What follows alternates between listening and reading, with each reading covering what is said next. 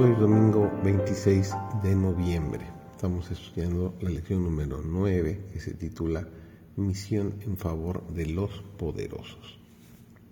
Servidor David González, nuestro título de estudio hoy es Nabucodonosor. Dios quiere que todos los hombres se salven, porque se ha hecho una amplia provisión para pagar el rescate del hombre, mediante su Hijo unigénito. Aquellos que perezcan perecerán porque rehusarán ser adoptados como hijos de Dios a través de Jesucristo. El orgullo del hombre le impide que acepte la provisión para la salvación, pero el mérito humano no bastará para admitir un hombre a la presencia de Dios.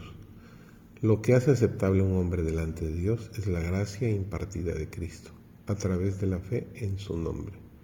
No se puede colocar ninguna confianza en las obras, ni en los felices vuelos de los sentimientos, como evidencia de que los hombres han sido elegidos por Dios, porque los elegidos lo son a través de Cristo. Jesús dice, y el que a mí viene no le echo fuera, nos dice el Evangelio de San Juan, el capítulo 6 y el versículo 37. Cuando el pecador arrepentido acude a Cristo, consciente de su culpa y de su indignidad, comprendiendo que merece el castigo, pero confiando en la misericordia y el amor de Cristo, Él no lo echará fuera.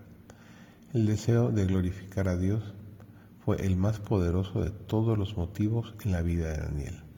Comprendía que cuando estaba en la presencia de Dios, influyentes hombres, una falla en reconocer a Dios como el origen de la, sabiduría lo hubiera convertido en un mayordomo infiel y su constante reconocimiento del Dios del cielo delante de reyes, príncipes y estadísticas no disminuyó su influencia en lo más mínimo. El rey Nabucodonosor, delante de quien Daniel honró con tanta frecuencia el nombre de Dios, finalmente se convirtió plenamente y aprendió a engrandecer y glorificar al Rey del cielo. El rey que ocupaba el trono de Babilonia se convirtió en un testigo de que Dios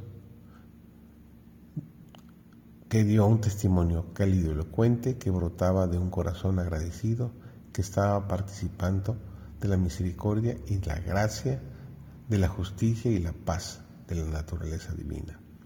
Mientras se trabaje por los ricos se presentarán muchos motivos de desaliento, se tropezarán con muchas revelaciones angustiosas, pero todo es posible con Dios. Él puede y quiere obrar mediante agentes humanos e influirá en el espíritu de quienes decidan, dedican su vida a ganar dinero. Se verán milagros de conversiones verdaderas, milagros que hoy no se advierten.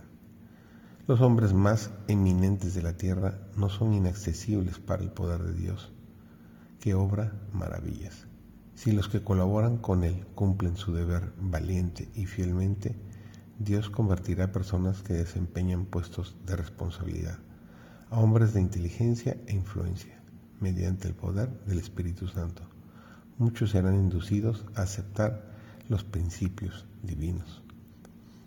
Es nuestra responsabilidad cumplir con este eh, mandamiento con este designio que Dios nos ha dado, llegar a estas personas. Necesitan de Dios también. Que tengas un maravilloso y bendecido domingo.